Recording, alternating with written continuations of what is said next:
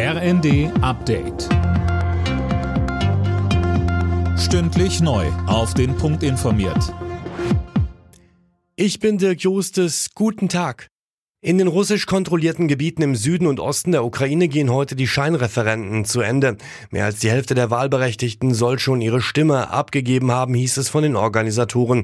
Fabian Hoffmann berichtet. In den vergangenen Tagen sind die pro-russischen Behördenvertreter von Tür zu Tür gegangen, um Stimmen einzusammeln, teils wohl auch mit Druck von bewaffneten Soldaten. Es geht darum, ob Donetsk, Luhansk, Cherson und Saporischschja Russland beitreten sollen. Das Ergebnis dieser Wahl, die keine ist, steht im Prinzip schon fest. Die deutliche Mehrheit wird wohl zustimmen zustimmen. Die Referenten sollen den erzwungenen Beitritt legitim aussehen lassen. International wird das Ergebnis nicht anerkannt werden. Die USA drohten Russland für den Fall von Annexionen mit harten Sanktionen.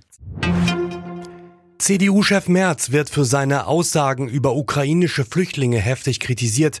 In der Bild hatte er ihnen Sozialtourismus vorgeworfen. Unter anderem Grünen-Chefin Lang wirft ihm im Gegenzug mangelnde Solidarität vor.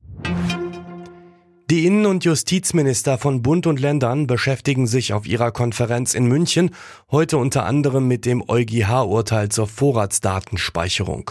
Das massenhafte Speichern von Daten verstößt gegen EU-Recht. Die Ampelregierung ist bei dem Thema gespalten. Die SPD will daran festhalten, die FDP nicht. Der innenpolitische Sprecher der FDP-Bundestagsfraktion Kuhle sagt im ersten. Wir sind ja nicht da als Politiker, um jeden Einzelfall zu bewerten, sondern wir müssen Gesetze machen für die gesamte Gesellschaft. Und die gesamte Gesellschaft hat sich eben nicht einer Straftat wegen Kindesmissbrauch verdächtig gemacht. Und deswegen ist es auch nicht gerechtfertigt, das Internet-Surfverhalten der gesamten Gesellschaft abzuspeichern.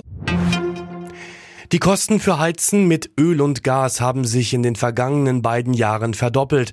Das geht aus dem neuen Heizkostenspiegel hervor, berichtet die Süddeutsche Zeitung.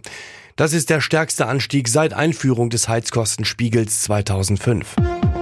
Alle Nachrichten auf rnd.de